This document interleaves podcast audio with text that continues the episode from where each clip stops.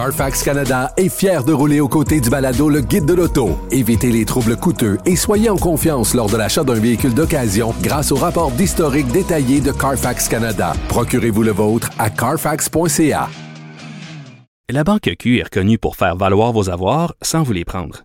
Mais quand vous pensez à votre premier compte bancaire, tu sais, dans le temps à l'école, vous faisiez vos dépôts avec vos scènes dans la petite enveloppe.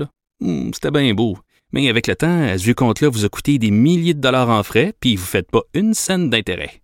Avec la banque Q, vous obtenez des intérêts élevés et aucun frais sur vos services bancaires courants.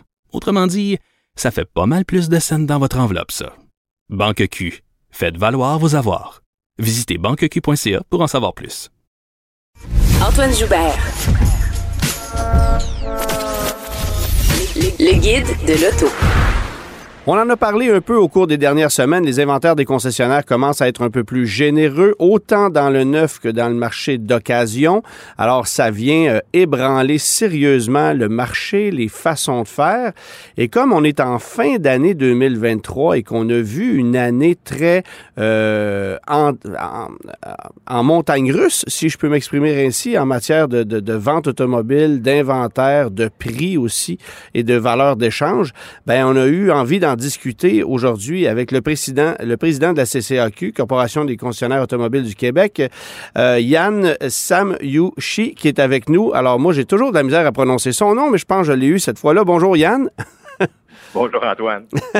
Alors, euh, écoute, bon, j'avais envie de, te parler aujourd'hui, puis qu'on fasse peut-être un peu, sans, sans, sans dire qu'on fait un bilan, parce qu'il est encore un peu tôt pour le faire, mais euh, puisque l'année tire à sa fin, ben, euh, on est un peu déjà en mesure de, tirer une leçon ou de tirer des conclusions sur la façon dont l'année s'est déroulée.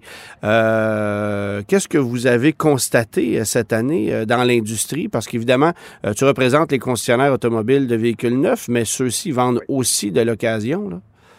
Oui, quand même. Ben, merci Antoine d'abord de, de l'opportunité. Je pense que l'année qu'on a eue avec tous les challenges qui se sont présentés à nous euh, euh, justifie certainement de prendre un moment avec toi pour, pour en faire pour faire un état des lieux.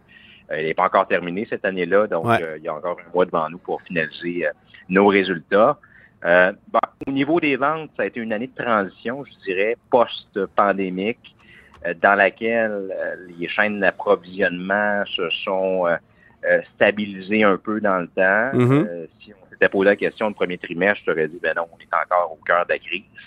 Mais au fil et à mesure, au, fur et à mesure que l'année a avancé, on s'est rendu compte que euh, pour plusieurs marques, les inventaires se sont mis à se garnir à nouveau. Okay. Euh, je dirais que dans certaines, dans certaines marques, on retrouve essentiellement le niveau d'inventaire qu'on trouvait, qu'on avait sur les concessionnaires pré-pandémiques. Euh, Lesquels, par exemple? Écoute, j'aime pas ça beaucoup, moi, nommer des marques parce que je les représente toutes. Elles sont toutes bonnes, mais euh, beaucoup les marques, je dirais, nord-américaines ouais. euh, ont effectivement des, des, inventaires mieux garnis, mais même du côté européen et, et asiatique, on voit on voit que ça s'améliore. dans le dernier trimestre, là, je pense qu'on on a fait des constats que euh, un client qui voulait acquérir un véhicule était capable d'avoir un véhicule rapidement si c'est pas immédiatement dans, dans, bien des marques. Mais bref, pour, pour, pour, pour, parler en bon français, il y a des pick-up en stock. il y a des pick-up en stock, mais pas que. Euh, pas que. Je regardais justement chez Ford, là, il y avait une multitude de modèles, euh, dont le fameux Mach-E au niveau de ouais. l'électrique. Euh, je regarde dans d'autres marques aussi, on est capable d'avoir des véhicules sur le champ là, euh, actuellement dans, dans, bien des marques. Tu m'amènes sur le sur le, le, domaine de l'électrique. Euh, l'électrique a pris beaucoup de place, évidemment, sur le marché du Québec. C'est pas nécessairement la même chose du côté de l'Ontario, ça l'est encore moins aux États-Unis. Euh, la Colombie-Britannique aime aussi les véhicules électriques, mais là aussi, il y a une stabilisation du marché. Ça a été quoi les défis euh, en cours d'année en matière de commandes, de livraison, euh, sachant qu'il y avait des deux ans, trois ans d'attente sur certains modèles, et qu'en est-il aujourd'hui? Écoute, euh, Bonne question, Antoine. Ça a été, je dirais, je la qualifierais cette année-là d'année de livraison de, nos, de nos commandes. Les, listes d'attente se sont amenuisées en cours d'année. Et plus on a progressé dans l'année, plus on s'est rendu compte que 2023 a été l'année où on passait d'une distribution auprès des euh, adopteurs précoces des véhicules électriques à la masse. donc, c'est monsieur, madame, tout le monde actuellement qui acquiert les véhicules électriques. Et ça fait aussi en sorte que certains sont chambranlants à l'idée de passer aujourd'hui à l'électrique. Donc, les listes d'attente se sont amenuisées. Souvent, on recevait le véhicule et la personne qui devait en prendre possession décidait de pas aller de l'avant. C'est pas grave, là, on est capable, nous, de passer au suivant. Les, consommateurs n'étant pas attachés. Donc, souvent, on passe au deuxième, au troisième. Donc, euh, vraiment une dynamique euh, fort différente. Euh, puis, dans certains modèles, on, remarque quand même que les inventaires, encore une fois, se garnissent. Si on regarde le dernier trimestre, il y a certains modèles, encore une fois, je ne veux pas nommer de marque modèle, mais qu'on est capable de, de, prendre livraison. On se présente chez le concessionnaire, on veut le véhicule, on prend livraison la journée même. Donc, c'est une année de transition. Mais il y a plus que ça, Antoine. Regarde, le dernier mois, là, pas loin d'un véhicule sur cinq euh, qui a été livré et vendu au Québec est un véhicule électrique. Donc, on, tombe dans des gros volumes ici. Et quand tu dis électrique, est-ce que tu dis électrique ou hybride rechargeable ou uniquement électrique? Euh, les deux, en fait. Les deux, OK. Donc, euh, plaque verte. Plaque verte, tiens, voilà. La nuance est importante. Mais reste que nous autres, on doit investir aussi dans nos établissements parce que ces véhicules-là qu'on met sur la route, on doit pouvoir les entretenir, les réparer. Euh, des fois, il faut adapter nos, lifts en bon français, nos, ponts élévateurs parce que les véhicules sont plus lourds. Il y a des outils spécialisés pour euh, réparer ces véhicules-là, notamment remplacer des batteries qu'on doit acquérir. La formation, beaucoup de formation. Puis tant au niveau euh, technique, mécanique, au niveau des ventes. Hein, Bien sûr. véhicules-là, on, a beaucoup d'explications à offrir aux consommateurs lorsqu'ils se présentent pour une première fois pour acquérir un véhicule électrique. Donc, beaucoup de formation. Puis là, ce qu'on voit, c'est que les manufacturiers ont des exigences euh, au niveau borne de recharge rapide chez les concessionnaires. Alors, une année d'investissement majeur du côté des, concessionnaires et, je dirais que ça va s'intensifier au cours des, prochaines années avec les volumes euh, de véhicules électriques qu'on a sur les routes de plus en plus importants je vais revenir sur les inventaires parce que moi, je me souviens, il y a 6, 7, 8 mois, on parlait à un concessionnaire Volkswagen, par exemple, un ID4, 4 roues motrices, c'était deux ans d'attente. Là, tu peux t'en faire livrer un en 24 heures. Euh, Toyota, un autre exemple, on sait que le RAV4 Prime est un produit super convoité. Les listes d'attente, c'était de l'ordre de 3-4 ans. Des fois, c'était ridicule. On en a livré quatre fois plus en 2023 année à date qu'en 2022 et ça continue. Il y a un changement qui est en train de se faire. Euh, même la Chevrolet Bolt, dont la mort est annoncée, ben là, on en livre partout. Et c'est rendu que euh, les valeurs dans l'occasion de ces véhicules-là baissent beaucoup parce que justement, là, il y a de l'inventaire, puis tu es capable d'en avoir une dans un délai un temps soit peu raisonnable. Comment se fait-il qu'on a réussi à se revirer de bord, en bon français, comme on dit, euh, aussi rapidement? Qu'est-ce qui a changé? Écoute, c'est une question de perspective, Antoine. Certains diront que ça a été long, euh, se revirer de bord. D'autres diront que c'est rapide, euh, selon à qui on parle. Moi, je dirais que c'est juste une question d'organisation. Tu sais, tu le sais, hein, pendant la pandémie, il y a des usines, des usines de fabrication de pièces aussi. Hein. Ce n'est pas que les usines d'assemblage de véhicules que tiennent les manufacturiers qui ont été arrêtés. Et chaque jour d'arrêt pour une manufacture, peu importe dans quel secteur, là, euh, moi, j'ai entendu que dans certains, certaines industries, un, jour d'arrêt, c'est pratiquement un mois pour reprendre le rythme lorsqu'on on recommence. Alors ça, c'est un phénomène qu'on a vu qui a, fait en sorte qu'on a tardé euh, à livrer les véhicules. La deuxième chose, pénurie euh, de pièces cruciales comme les évidemment les fameuses puces électroniques, ça a été un gros défi mondial, puis pas que dans l'automobile. Aussi dans tout ce qui est matériel électronique. Là, on, se retrouve à avoir une certaine maturité. Des usines qui étaient en, montage euh, sont rendues, qui sont en train d'être opérantes et de livrer du produit. Il y a eu aussi toute la, filière du lithium. À un moment donné, il faut s'organiser hein, avec les volumes qu'on a pour pouvoir sortir la matière, pour fabriquer des batteries, etc., etc. Là, on est rendu à un, moment où euh, on a atteint une certaine maturité d'un point de vue manufacturier, de sorte que les véhicules sortent. Mais moi, ce qui me préoccupe pour mon groupe de concessionnaires présentement, Antoine, c'est pas la capacité à avoir les véhicules. Je pense que c'est on les a, les véhicules, puis on les aura de plus en plus de, de belle façon, puis avec une diversité de modèles. Le problème, c'est que on regarde les tendances mondiales actuellement et on assiste déjà, et je suis étonné, là. On est seulement qu'en 2023, puis on a des projections, évidemment, jusqu'en 2035 avec le, le, zéro véhicule vendu à essence. Ouais Là, les projections étaient sur un modèle de, de, de croissance exponentielle d'ici 2035. Et déjà en 2023, là, on vient de constater que dans le dernier trimestre, Antoine, dans le marché asiatique et européen, et même américain, euh, la croissance s'est mise à ralentir Ouais, dans ouais. norme de véhicules électriques. On s'attaque au corps, là, en bon français, du, du Québécois moyen ou du- de l'automobiliste moyen qui doute encore de l'opportunité de l'électrique. On doit convaincre ces gens-là.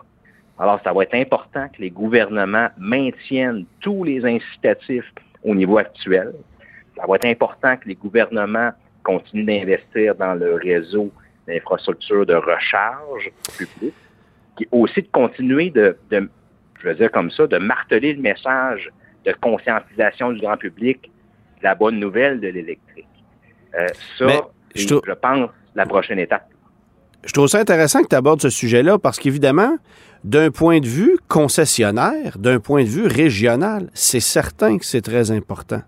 Et ici, on a la chance, entre guillemets, de pouvoir bénéficier d'un crédit jusqu'à 12 000 sur certains véhicules, mais on ne peut pas influencer les, stratégies d'un constructeur euh, qui a une commercialisation mondiale avec le seul marché du Québec. Et ce qu'on qu'on constate actuellement, c'est qu'il y a un frein du véhicule électrique aux États-Unis, au Canada anglais, peut-être un peu moins du côté du BC, mais encore. Euh, et tout ce qui n'est pas subventionné, c'est pratiquement du bois mort. Là. On est presque là. Euh, les concessionnaires de marques de luxe, le BMW, Mercedes, Audi vont vous le dire, là, euh, des, des rabais de 30, 40, 50 000 dollars sur des Mercedes électriques à 200 000, on en voit en ce moment. Là. Il n'y a pas de demande. Alors, euh, ça, c'est des cas un peu plus d'exception, certainement. Mais le Québec de- devient, et ça, c'est ma perception, de plus en plus isolé avec ce succès grandissant de la voiture électrique, qui l'est peut-être un peu moins en ce moment, là, com- compte tenu de la conjoncture euh, économique actuelle. Mais, euh, mais nous, on aime ça, les électriques. C'est pas nécessairement le cas partout. Puis là, on se rend compte que, oups, ça va peut-être nous faire mal. là. Je suis d'accord avec ta lecture, Antoine, euh, tout à fait. Tu sais, on s'est tassé avec le gouvernement quelque part en 2017-2018 comme industrie avec la fameuse norme BZ2, la norme qui oblige les manufacturiers à distribuer un certain nombre de véhicules électriques. Puis tu sais, le, le deal en bon français, c'est OK, vous considérez qu'on ne met pas suffisamment d'efforts du côté manufacturier sur l'offre, vous voulez imposer euh, certains quotas, OK, bon, installez-les. Maintenant, ça ne peut pas être que ça. Faut travailler sur l'infrastructure, mais sur la demande aussi. Le gouvernement québécois a toujours été là, n'a jamais, ben, a, fait, a, fait, a réduit son rabais là, euh, ça fait quoi, à peu près deux ans, ouais. euh, d'à peu près 1000 dollars, mais essentiellement, le gouvernement du Québec est là. Mais malgré ça, moi, je vais monitorer les deux prochains trimestres, Antoine. Puis je veux savoir si actuellement les incitatifs à l'achat demeurent suffisants ou s'il n'y a pas d'autres efforts à faire du côté gouvernemental pour mousser la demande. Parce que je regarde les tendances mondiales comme tu le fais, puis je me dis, oups, c'est quoi la prochaine étape pour le Québec? Est-ce Ben, qu'on va vivre la même chose que du côté, évidemment, euh, nord-américain, asiatique et, euh, et euh, je vais dire, européen? Puis tu sais, on l'a vu, là, euh, l'Ontario, Doug Ford, quand il a décidé de retirer les rabais, Ah, ben, ça a été la fin. au lendemain, là, c'était la fin de la vente des véhicules électriques Ben ouais. pratiquement euh, du côté de la province de l'Ontario. Puis à ce moment-là, on était contents. Nous autres, on avait, on avait des Québécois qui désiraient ces véhicules-là, puis on les a traversés euh, de la frontière ontarienne. Mais quelques semaines, puis c'était fini, c'est ça, ouais. Absolument, tout à fait. Fait qu'on le sait, il y a une corrélation directe. Incitatif à l'achat versus distribution massive de véhicules électriques. Ouais. Voilà, corrélation directe. Il n'y a même pas de nuance. là. L'autre chose qui fait mal, évidemment, et ça c'est peut-être un peu plus vrai en ce moment qu'en début d'année, euh, sont les taux de financement, les taux de location qui sont, je veux pas dire usuraires, là, mais qui sont très, très, très élevés. Euh, Quelqu'un qui s'est acheté un véhicule en 2018-2019, qui a payé du 0,9, du 1,9 de taux de financement ou de location, puis qui se présente aujourd'hui pour s'acheter un véhicule je dirais un véhicule qui est convoité, là, parce qu'effectivement, il y a des, il y a des véhicules euh, où il y a des euh, incitatifs à l'achat, mais ce sont des véhicules où, où soit on a beaucoup, beaucoup d'inventaire, sinon c'est peut-être un peu moins convoité. Mais quand on parle de VUS compact, véhicule électrique subventionnable. Les taux, on est dans du 8, du 8,5, du 9% Des fois, c'est du 7, mais enfin, bref, les taux sont très élevés. C'est certain que ça fait mal à l'industrie, ça aussi, là. Ah, absolument. Euh, non seulement le coût de l'argent est élevé, hein, les, intérêts, les taux d'intérêt sont élevés, mais aussi, disons-le, là, euh, le prix des véhicules euh, est élevé. je veux dire, on parle quasiment d'une augmentation de près de 50% dans les deux dernières années. Alors, c'est sûr que ça fait mal. C'est sûr que quand. De 50% quand tu veux dire 50 ah, tu veux dire du, du, coût moyen du véhicule vendu. Oui, OK. Exactement. Oui, oui. fait. Fait donc, quand, le Québécois se présente en concession, puis on lui présente évidemment les prix, puis ce que ça coûte au final par mois avec les taux d'intérêt actuels, des fois, les Québécois, puis même souvent, les Québécois vont faire un choix de, de tête plus que de cœur, vont décider de prendre des modèles moins équipés, même des fois de traverser vers du, côté du, véhicule d'occasion. Bon, on a tous ces véhicules-là. La bonne nouvelle, c'est que le Québécois euh, moyen a le choix quand même en termes de diversité de véhicules neufs d'occasion, mais globalement, les, les véhicules sont chers. Donc, on, on, doit malheureusement faire des choix difficiles et budgétés euh, en conséquence, bien sûr. Euh, en termes de taux d'intérêt, peut-être, je ne sais pas, Antoine, si tes auditeurs sont, sont conscients de ça, tu as raison que le prix du véhicule, incluant le taux d'intérêt, sont tributaires de l'offre et de la demande. Donc, un véhicule qui est en forte demande, souvent, on va avoir un prix évidemment plus élevé ou on n'aura pas de promotion. Euh, puis le taux d'intérêt va être plus fidèle au taux d'intérêt moyen.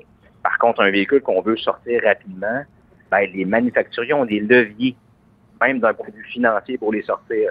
Donc, les taux d'intérêt qu'on voit qui sont plus bas que du 8 euh, et du 7 et du 9% des fois on voit encore, aujourd'hui, on en voit du 2,99 c'est parce que le manufacturier, via son bras financier, va être capable de subventionner le taux de crédit.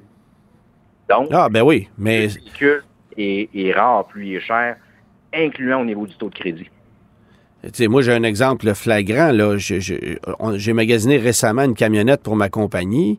Un camion General Motors, en ce moment, les taux sont à 0,9 en financement. Oui, je, suis bien d'accord, mais le, même camion qu'en 2021, inchangé, coûte 12 000 de plus. Fait que vous venez pas me faire croire que j'ai un taux subventionné. Le camion coûte pas nécessairement plus cher en recherche et développement, peut-être un peu plus en coût de fabrication, mais 12 000 de plus pour un camion similaire à un 2022, en fait. Euh, je veux dire, oui, on a un taux subventionné, puis ça, c'est un exemple précis, là, mais effectivement que si on est capable d'offrir des taux subventionnés, c'est parce qu'il y a plus de marge de profit dans le produit lui-même. Euh, oui, on peut dire ça, mais encore une fois, les manufacturiers modélisent en, fonction de leur offre complète de produits. Mm. Puis tu le sais, Antoine, la plupart des produits électriques, sinon la quasi-totalité, ne sont pas encore rentabilisés quand on, tient compte des coûts de recherche et développement, puis on est rendu dans le dans le, la mise en marché de ces véhicules-là. Donc, nécessairement, les manufacturiers, pour demeurer profitables, doivent se prendre, se reprendre ailleurs en bon français. Puis, tu sais, ça, ça, amène quand même un bon point là, pour, euh, pour tes auditeurs c'est important quand on regarde le coût associé à un véhicule de pas seulement regarder le, prix, euh, le prix absolu, mais regarder aussi combien ça me coûte euh, en termes de coût d'argent avec le financement. Hein. Tout ça est interrelié. Donc, il n'y a pas de différence entre un rabais à l'achat annoncé de euh, bénéficier d'un rabais de 10 000 versus un taux subventionné qui, des fois, est moins bien représenté d'un point de vue marketing. Donc, il faut faire ces calculs-là. Je pense que c'est important pour, pour les consommateurs, pour les auditeurs. Là. Avant la pandémie, on était habitué à euh, avoir des inventaires gigantesques chez les concessionnaires. On battait des records de vente. On se présentait là, on était capable de se faire livrer un véhicule en début de soirée. C'était pas plus compliqué que ça.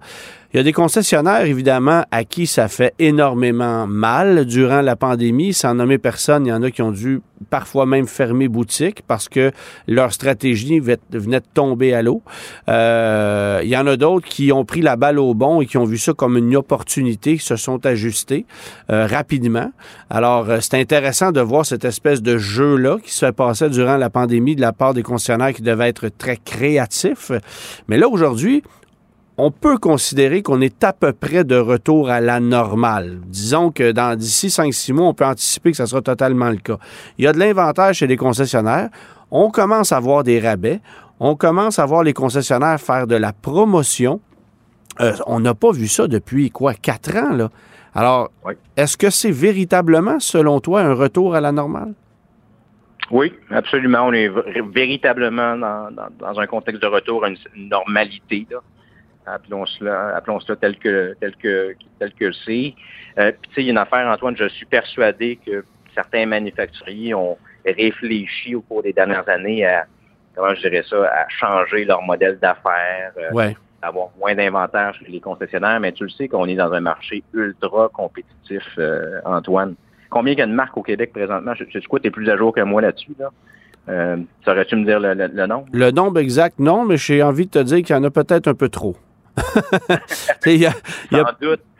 Sans doute, mais nomme-moi un produit de consommation qu'on peut dire aujourd'hui qu'il y a trop de marques. Prends un téléphone cellulaire, par exemple, Antoine, tu as le choix entre un Samsung, ah, ou euh, un Apple. Hein? Il n'y a pas d'offre, donc il n'y a pas de compétition non plus, hein, on s'entend. Fait qu'on paye cher, l'iPhone, disons-le. Euh, dans le cas des véhicules, ben, il y a à peu près une quarantaine de marques, des multipliés de nombre de modèles. Ça fait en sorte qu'à partir du moment où il y a un concessionnaire qui est capable de sortir rapidement du véhicule parce que de l'inventaire, son voisin qui est d'une autre marque se dit Oups, ça va me prendre du véhicule, sinon je perds un avantage concurrentiel. Donc, le marché s'ajuste.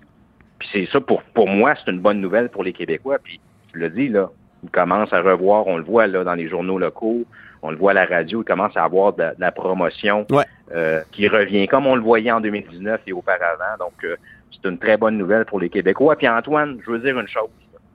Euh, tu es dans le milieu des médias, puis j'en profite, là, je, prends la tribune. Là. Euh, tu le sais que les médias sont en, crise, cherchent à, à, trouver des nouvelles sources de revenus parce que les annonceurs, pour certains, ont décidé de faire autrement. Diversifie leur, diversifie leur façon de faire leur publicité, tout simplement, ben oui. Aussi, absolument, mais euh, toujours est-il que euh, les concessionnaires du Québec soutiennent depuis toujours les médias québécois.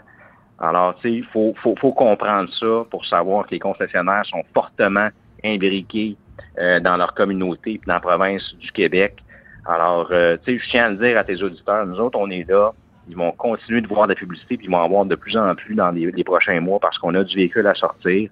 Alors, tu sais, quand, vient le temps de, trouver des solutions à des problèmes sociaux, puis on parle de démocratie ici, je veux dire, ouais. Euh, tu as, une importance comme journaliste, puis si tu n'as plus de revenus, mais tu n'es plus capable de faire ton travail, ben, les concessionnaires sont là pour ça, puis j'aimerais qu'on le reconnaisse quand même, c'est important. Tu Ben oui, absolument. Actuellement, euh, on, ben en fait, on a constaté ces dernières années, puis je dirais que c'est quelque chose qui, perdure depuis un certain temps, mais qui est encore plus flagrant depuis quelques années. Il y a beaucoup de concessionnaires qui se sont euh, développés des, des business d'exportation de véhicules d'occasion vers les États-Unis. Une façon euh, toute simple de le faire, c'est de vendre un véhicule ou de louer un véhicule sur un terme très court ou sur un terme un peu plus long en rappelant le consommateur 6, 7, 8 mois après, de récupérer le véhicule qui, qui serait à peine considéré comme un usager, mais qui passe les règles d'un véhicule d'occasion, pour ensuite l'exporter aux États-Unis. Et ensuite, ben, on revend un autre véhicule à ce même consommateur-là. Moi, là où j'ai un peu de misère avec ça, c'est qu'on vient euh, on vient fausser les vrais chiffres de vente. Parce qu'en vérité, euh, quand Ford annonce qu'on a vendu 125 000 F-150 dans une année, ben en vérité, c'est que tu n'as pas vendu 125 000 F-150 à 125 000 acheteurs. Parce que le, même acheteur en a peut-être acheté deux puis trois dans la même année. Ça, c'est possible. Cela étant dit, euh, ça a été une façon très créative et très lucrative pour les concessionnaires de, de faire ça. Mais ça a créé en même temps une pénurie de véhicules d'occasion chez nous qui a fait en sorte que ça fait grimper les prix des véhicules d'occasion. Alors ça, ça a fait mal peut-être un peu à tout le monde aussi. Il y avait pénurie de véhicules neufs, il y avait pénurie de véhicules d'occasion pour une raison un peu différente. Et là, ben, on constate aussi, encore une fois, un retour à la normalité. Mais c'est, c'est redevenu normal de façon à ce point drastique que dans les encans de véhicules d'occasion, les véhicules se paient en ce moment, en moyenne, 20-25% moins cher qu'il y a trois mois pour un véhicule équivalent. Alors, pour un concessionnaire qui a un inventaire à écouler, qui a payé des véhicules peut-être trop chers, euh, ça prend un changement de stratégie drastique. Puis il faut éduquer le consommateur en ce sens aussi. Comment est-ce que vous travaillez avec ça? Ah, tu as raison, Antoine. Certains de tes constats sont tout à fait exacts, dans le sens que le prix des véhicules a augmenté. Je suis pas sûr que j'attribuerais une, une corrélation avec le fait d'exporter des véhicules. Je t'explique pourquoi. Euh, selon ma perspective, bien sûr. Ouais. C'est une réalité que ça fait longtemps qu'il existe là. c'est pré-pandémique, euh, puis tu as mentionné euh, certains modèles, puis il y en a d'autres, là. Mais c'est pas une, nouvelle réalité. Ça a toujours existé en quelque sorte. On a juste l'impression que c'est plus flagrant que jamais, qu'il y en a plus qu'avant. Peut-être. Peut-être, mais ma perspective à moi, c'est que c'est le prix du neuf qui a fait en sorte d'augmenter le prix de l'occasion. Je m'explique. La non-disponibilité des véhicules neufs a fait en sorte que certains consommateurs ont fait le choix de se diriger vers l'occasion mais tu le sais que le neuf nourrit l'occasion. Ben oui. Hein, tu sais que quand tu achètes un neuf, ben plus souvent qu'autrement, tu as un véhicule en échange qui devient un véhicule d'occasion disponible sur le marché du Québec distribué par les concessionnaires.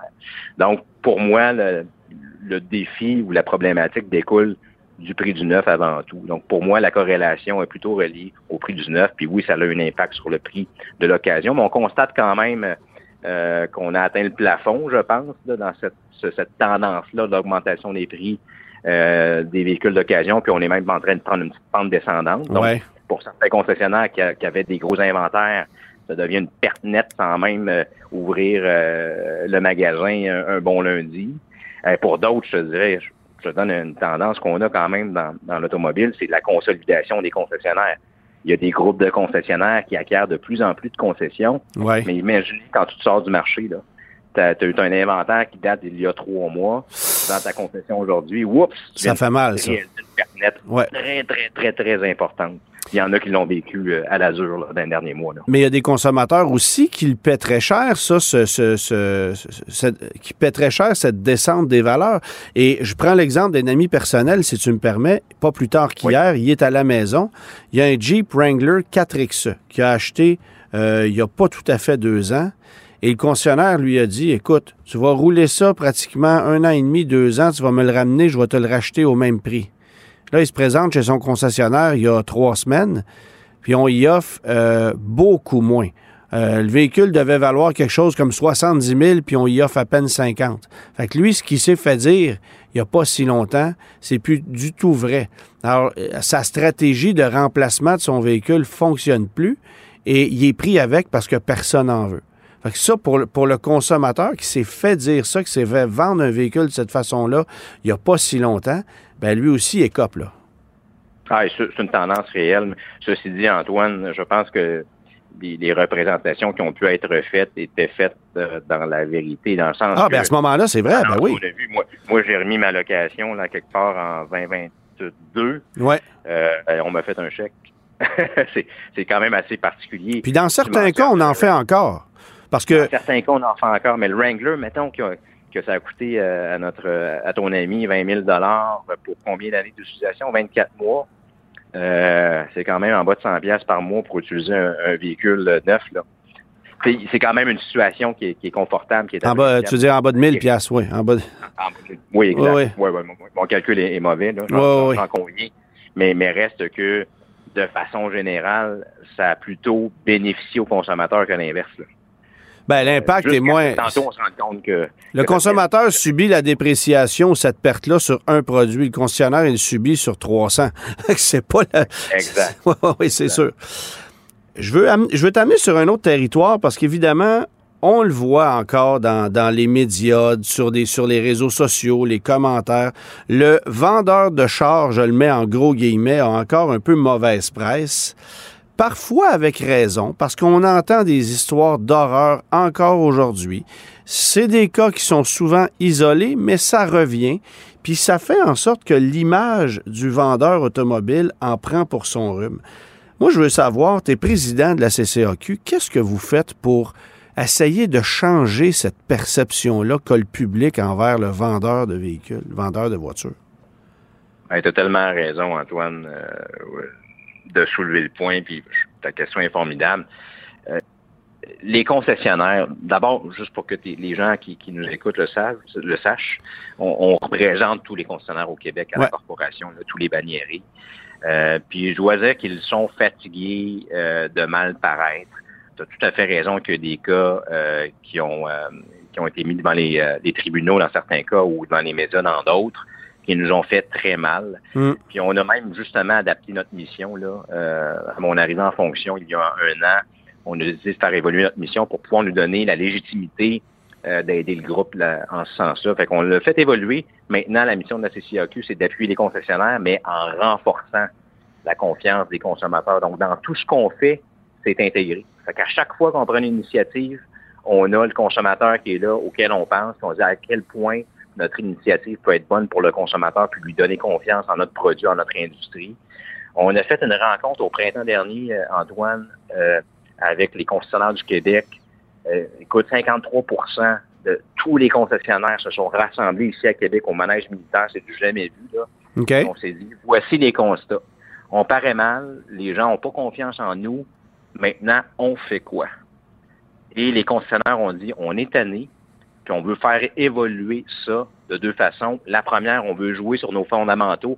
Est-ce qu'il y a des choses qu'on fait mal, qui font en sorte qu'on paraît mal, puis on est mal perçu? On veut travailler là-dessus. Ils nous ont donné le mandat de les aider. Ouais. Ce qu'on va faire, euh, Antoine, là, c'est qu'on va carrément bâtir une forme de, de standardisation de nos pratiques axée directement sur une culture d'éthique Bon, ben, OK. se retrouve chez nous. C'est exactement le mot que je m'en allais prononcer. Est-ce qu'il existe un code d'éthique? Puis moi, je vais te donner un exemple sans nommer personne, mais je suis beaucoup sur les réseaux sociaux. Je vois des tas de publicités de concessionnaires passer. Puis parfois, là, j'en vois passer, puis je fais, je peux pas croire qu'un propriétaire de concessionnaire qui a approuvé un truc aussi agressant, aussi manque de classe, un gars qui est dans une cour en arrière, qui crie à tue-tête pour te, rentrer un camion dans gorge. Je me, je, me dis, OK, il y a des façons de faire, mais l'image d'un vendeur automobile passe par ce genre de truc-là. Et j'ai vécu, moi, tout récemment, là, j'ai magasiné pour un camion. Les gens me connaissent quand je me présente chez un concessionnaire. Il y en a qui ont essayé de me remplir avec de la fausse information. Il y en a d'autres qui ont fait un travail impeccable et qui ont été totalement transparents. Alors, c'est fascinant de, c'est fascinant de constater ça, mais aussi de voir qu'il y a encore des concessionnaires qui acceptent de travailler avec une image qui fait refléter la vente d'un véhicule comme si on était dans les années 70. Tu as raison, Antoine, mais c'est quoi? Euh, il va en avoir de moins en moins. Puis je le perçois, je sens un mouvement dans le marché comme je n'ai jamais vu. Ça fait quand même 15 ans que j'évolue autour de l'industrie des concessionnaires au Québec. Là. Euh, juste te donner un, exemple très concret. On a un service de conseil juridique en counseling ici à la CCAQ. Ouais. Euh, et on a fait un calcul au cours des 12 derniers mois, 80% des concessionnaires du Québec ont fait appel à notre service euh, dans un objectif préventif. OK, je m'apprête à faire ceci. Est-ce que c'est conforme à la loi? Est-ce que ça fait du sens euh, d'un point de vue éthique? Alors, notre service est en forte progression. Donc, je sens vraiment un désir des concessionnaires au Québec là, de dire, OK, euh, on ne dit pas qu'on a fait toujours mal. dans bien des cas, on a fait bien, mais est-ce qu'on peut faire mieux? Et là, le concessionnaire, je te dis, il est rendu là.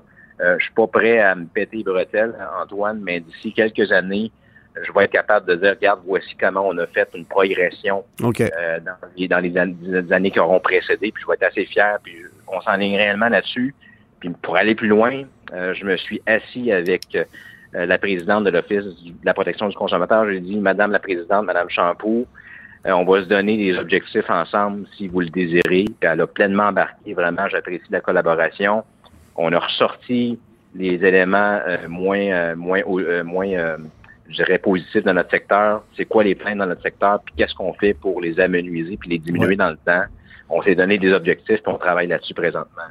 à ta question, qu'est-ce que fait la corporation des concessionnaires du Québec pour améliorer ça? Mais tout ce que fait la corporation actuellement, c'est pour améliorer ça, Antoine. OK. Tu me parlais de l'OPC, je trouve ça intéressant parce qu'évidemment, euh, on l'a vu dans la pandémie. Euh, il y a une loi de l'OPC qui empêche un commerçant de quelque produit que ce soit de vendre un véhicule ou de faire une transaction monétaire en dehors de l'adresse du commerce. On en a déjà parlé ici avec les gens de l'OPC. On en a parlé avec la Corporation des, euh, marchands de véhicules d'occasion du Québec. Euh, mais c'est clair que de plus en plus, il y a des gens qui vont vouloir effectuer une transaction automobile sans nécessairement devoir se déplacer. Euh, et cette loi-là, qui est complètement vétuste, empêche un concessionnaire de le faire de façon formelle. Il y a certaines marques qui ont un peu contourné la règle. je pense à Genesis, je pense à Tesla, euh, qui sont quand même capables de de, contourner ça, puis d'aller livrer des véhicules à domicile, puis bon, mais euh, ou de faire des transactions quasi complètes en ligne, mais ça reste encore une épine dans le pied ici au Québec, alors que c'est pas le cas au Canada anglais ou aux États-Unis. Est-ce que c'est un problème que vous allez régler? Et surtout, est-ce que c'est une situation qui inquiète les concessionnaires ou si au contraire les concessionnaires du Québec préfèrent ça comme ça? Oui, d'abord, le rôle de la, de la CCAQ, c'est pas de régler genre d'initiative-là parce que c'est réglementaire, c'est législatif. Oui, puis ça sort du cadre de l'automobile, là. Ouais. Ah, puis ça sort aussi du cadre de l'automobile, mais ceci dit, on a un rôle d'influence. Puis euh, les concessionnaires sont réellement euh, favorables à l'évolution. Euh, puis on veut se débarrasser aussi du papier. Hein. Il y a beaucoup de papier en concession. Puis le papier, disons-le, là, on pense que le, risque est informatique, mais il est papier aussi. Plus, plus il y a de papier, puis il y a un risque à un moment donné, un dossier traîne. Bref, avec la loi 25, on est vraiment, vraiment, vraiment euh, euh, préoccupé puis on essaie de faire mieux. Euh, en termes de vente de véhicules à distance, nous, on veut pas contourner, contourner la loi. On veut respecter la loi. Donc, il faudra que la loi évolue, bien sûr. Le seul élément qu'on ne veut pas qui change, c'est que la vente devra être réalisée par un commerçant ayant un permis de commerçant émis par l'OPC avec un pignon sur rue parce qu'il en va euh, du respect des droits des consommateurs. On ne veut pas qu'une évolution devienne une anarchie, comme ça a souvent été le cas dans certains modèles euh, disrupteurs de marché. Là. Uber, quand on est arrivé sur le ben marché, les règles, ils s'en sacraient en bon français. Puis après ça, on est venu encadrer. Là, on a l'opportunité d'ouvrir dans un, dans un cadre déjà existant, dans le respect du droit des consommateurs. Nous, on est pour. Encore une fois, il faut le faire de la bonne façon et s'assurer que le consommateur s'y retrouve. Et je pense, comme toi, Antoine, que le consommateur aujourd'hui euh, désire avoir une vente fluide, désire aller voir le produit puis pouvoir avoir accès à une personne physique chez le concessionnaire s'il a besoin. Mais, mais désire avoir le choix, en fait. faire une portion de ton achat en ligne. Puis euh, nous, on est là pour répondre à ça, les concessionnaires. Vous êtes donc pas nécessairement en faveur de ce qui a été annoncé entre Hyundai et Amazon aux États-Unis, si je comprends bien. Parce que on a annoncé, excuse-moi, la, la, vente de véhicules Hyundai via la plateforme Amazon aux États-Unis dès 2025. On sait, bon, pour la petite histoire, on sait que ça va passer par une géolocalisation de l'acheteur et par la gestion d'un inventaire de différents concessionnaires se trouvant dans une région donnée. Donc, c'est quand même un véhicule qui va passer par un concessionnaire qui sera vendu sur Amazon mais ça risque de venir brimer la liberté du concessionnaire à pouvoir offrir des produits connexes, à pouvoir prendre un véhicule d'occasion en échange, par exemple. Ça, c'est pas le genre de truc qui doit plaire aux concessionnaires. Ben, merci d'apporter la nuance parce que les gens ont interprété quand même cette annonce-là euh, euh, qui, a été, euh, qui a été faite à grand déploiement comme étant wow, la fin du concessionnaire dans le cas de Hyundai, alors que c'est définitivement pas le cas non, puis, pour l'heure, c'est que pour les États-Unis, là. Excuse-moi, là. absolument. C'est ça. Pas pour le Canada. Euh, puis, euh, bref, toujours est-il que les concessionnaires continuent de distribuer les véhicules. Ils le font dans les faits avec une collaboration du manufacturier Hyundai et d'Amazon. Ça devient un générateur d'opportunités de vente, ni plus ni moins. Ouais.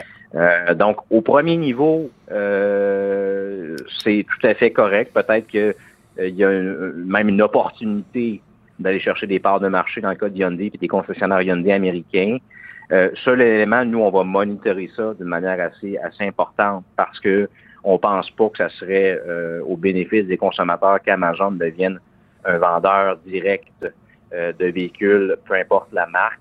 Euh, on pense que les consommateurs ne se retrouveraient pas quand vient le temps de, évidemment, d'entretenir des véhicules ou d'avoir un entretien ou une réparation sous garantie. Je pense que les concessionnaires devront demeurer une partie prenante importante dans, cette aventure Amazon-là.